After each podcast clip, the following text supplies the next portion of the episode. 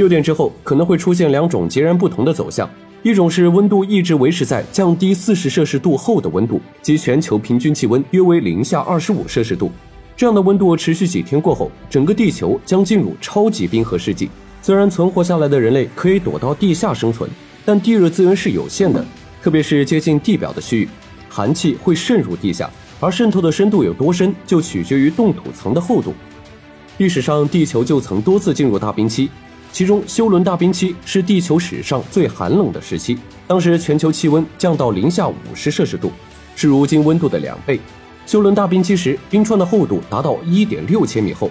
以如今的温度，冻结的平均冰川厚度保守估计都有三百米以上。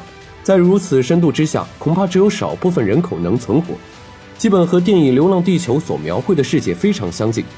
这时，人类会在地下安家，等待地球的解冻。在这期间，人类可以依靠地热能、核能等资源。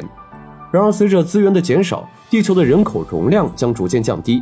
此外，由于植物和动物的灭绝，基本上所有的动植物都需要人工培育。可能随着科技的发展，人们会创建冰上帝国，但也有可能就此长居地下。还有另外一种可能，就是六点过后，地球开始回温。然而，因为全球范围内的结冰，地面反射率高，阳光会被反射，地球回温的速度很慢，地球将在较长的时间内处于冰期。同时，由于海水的比热容远远高于空气。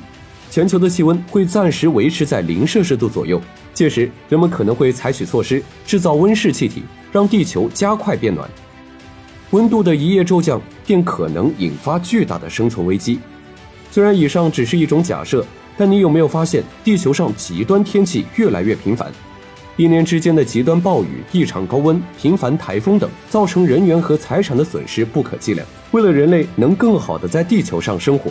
人类要好好的爱护地球。